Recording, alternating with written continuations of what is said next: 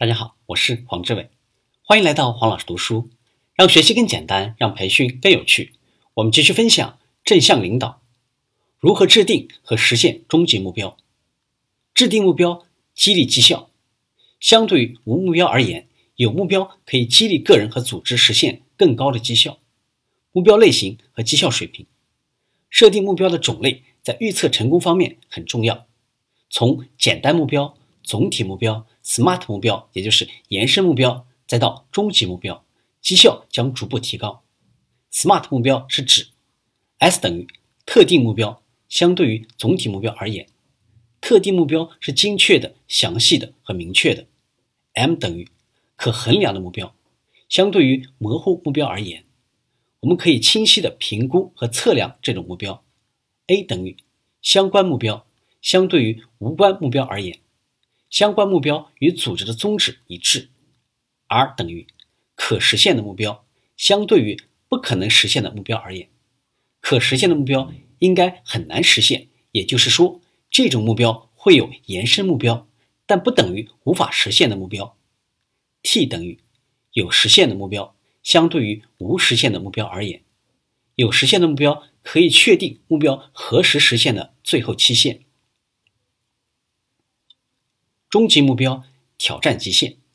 终极目标除了具备 SMART 目标的特征之外，还具有与众不同的另外五个特征：一、具有积极导向；二、代表第一选择；三、拥有肯定取向；四、象征奉献精神；五、不断创造和传递正能量。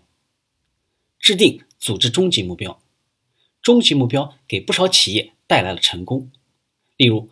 福特汽车公司实现汽车大众化，二十世纪初提出的；波音公司将世界带入喷气机时代，二十世纪五十年代提出；索尼公司改变日本产品质量差的形象，二十世纪六十年代提出；苹果公司一人一台电脑，二十世纪八十年代提出。终极目标不同于单纯的延伸目标，而是有所超越。有时，SMART 目标，也就是延伸目标，具备终极目标的一些特征，但是通常会缺少其他几个特征。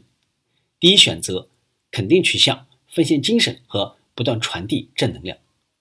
制定个人终极目标，个人也可以自己确立和追求自己的终极目标。个人终极目标也具备上述五大特征。建立终极目标，通常可以让一个人做到自己不可能完成的事情。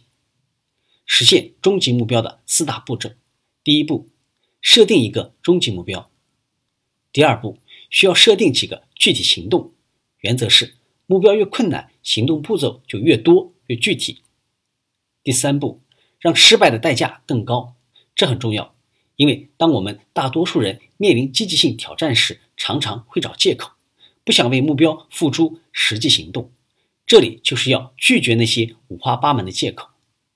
第四步，强调与终极目标相关的奉献和内在激励。